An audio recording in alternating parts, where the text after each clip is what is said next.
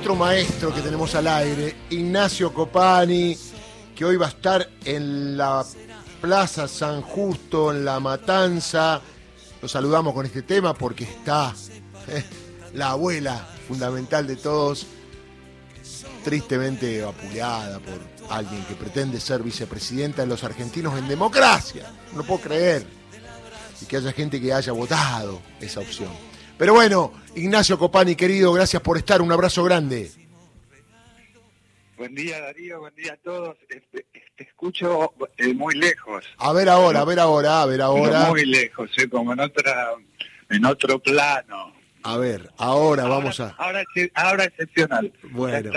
Bueno, a ver, estás de lugar en lugar todos los fines de semana y hoy un día particular, porque es lunes, pero está Copani en la cancha, ¿correcto? Así es y en mi barrio. Yo soy de La Matanza, soy de Ramos Mejía, que viene a ser La Matanza Hollywood, pero de La Matanza, muy orgulloso de eso. Y hoy a las cinco y media, puntual, y estaremos en, en la Feria del Libro de La Matanza, que es en la Plaza de San Justo. La verdad que, viste que siempre que se habla de, de cualquier lugar del conurbano, se habla de algún problema, de algún este, desencuentro, de inseguridad, de accidentes de auto.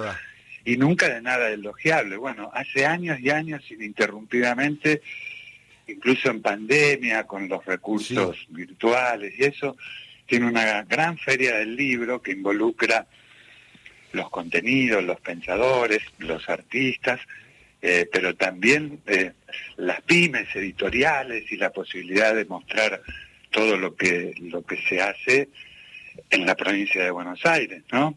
Así que yo los invito, si no les gusta lo de Copani, pasen de largo que eso es nada más que en una carpa. Y en, toda la plaza hay una propuesta de feria del libro eh, espectacular, como las muchas cosas que tiene la matanza para destacar y generalmente en los grandes medios no, no se hace. su universidad, su polo científico, eh, su, su gran poderío industrial. De hecho, mi hermano tiene una fábrica de chocolate en La Matanza. ¿Es el mismo que tiene la chocolatería acá en la calle Corrientes? Sí, claro. Perfecto, yo paso todos los días, no le mangueo nada, ¿eh? No, Me, tenés, me, tenés, que mangar porque, bueno, me, eh, tengo que, hace poco murió mi vieja y voy poco a Ramos Mejía. Hoy paso, hoy paso y me choreo algunos alfajores, algunos chocolates, porque es bastante codo, pero si le digo que es para el equipo de Villarroel, me va a dar. No, y se llama Copani el lugar, porque yo veo el cartelito, correcto, ¿no? Sí, sí, tiene, tiene chocolaterías por todos lados, hizo un gran esfuerzo. Sí para poder ser él su propia boca de expendio, ya que los convenios en los supermercados son muy difíciles para una pyme y lo estaban fundiendo. Y es, es una fábrica de verdad, ¿eh? no es que compran unas barras de chocolate y las derriten en la cocina. Y lo, Ignacio, un gran esfuerzo. mucha gente te sigue y, y, sabe que sos un, un militante, un luchador, y tu estado de ánimo marca. Y yo vi que tu estado de ánimo fue cambiando desde los resultados de las PASO y con posterioridad. Y ahora estás lanzado en una ofensiva esperanzadora. ¿Me equivoco o, es así? Yo siempre he sido un optimista profesional y siempre este, trato de darle fundamento a ese optimismo. Eh, y ahora eh, también, también, como siempre, este, a mí no me van a correr con TikTok. a mí me sigue gustando exponer las ideas, creo que esa es una gran herramienta que tiene el campo popular porque es tan abarcativa y tan abstracta la idea de la derecha, lo neoliberal. Anoche lo escuchaba un neoliberal que sale en la tele discutiéndole al padre Paco que, que Jesús era liberado, por ejemplo. Entonces, como abarca todo, la propuesta abarca, es todo, lo de ser liberal puede ser cualquier cosa. El tema es cuando gestionan, que deja de ser abstracto y siempre nos va mal. Cuando ellos están en el poder, eso que es tan difuso se convierte en determinada cantidad de lágrimas más, determinada cantidad de panes menos y obviamente de derechos menos. Así que la discusión es bastante simple una de las estrategias, creo yo, que es dejarlos hablar, A mí me, me parece como cuando hablan estas personas eh, de súper, de la, los mal llamados libertarios, porque mi abuelo era comunista libertario, un anarquista, ¿verdad?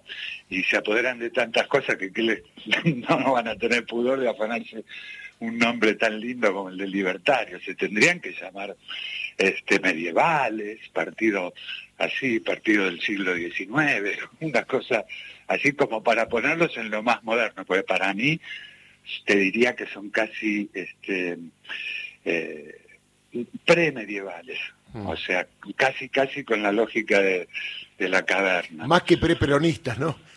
Sí, no, no, para mí es escandaloso, pero ¿sabes qué? Me gusta que, que uno los pueda interpelar, porque, ¿viste las viejas películas yanquis de juicios.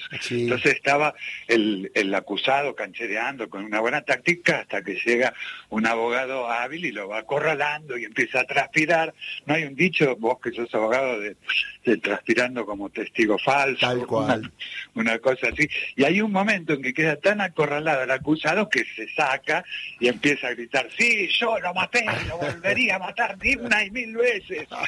Y me parece que es eso, ¿viste? Cuando los eh, y a mí eh, me parece que hay que llevar a la, a la confrontación, este, porque te van midiendo, ¿viste? Si no, te van midiendo y uno con el tema de, no somos lo mismo que ellos, no podemos contestar en los mismos términos, no necesitamos contestar en términos eh, violentos. Vos recién me hiciste el honor de poner una canción mía muy poco difundida que se llama Abuela, qué son y que va hablando de lo importante, de los gigantes que han sido nuestras abuelas de Plaza de Mayo.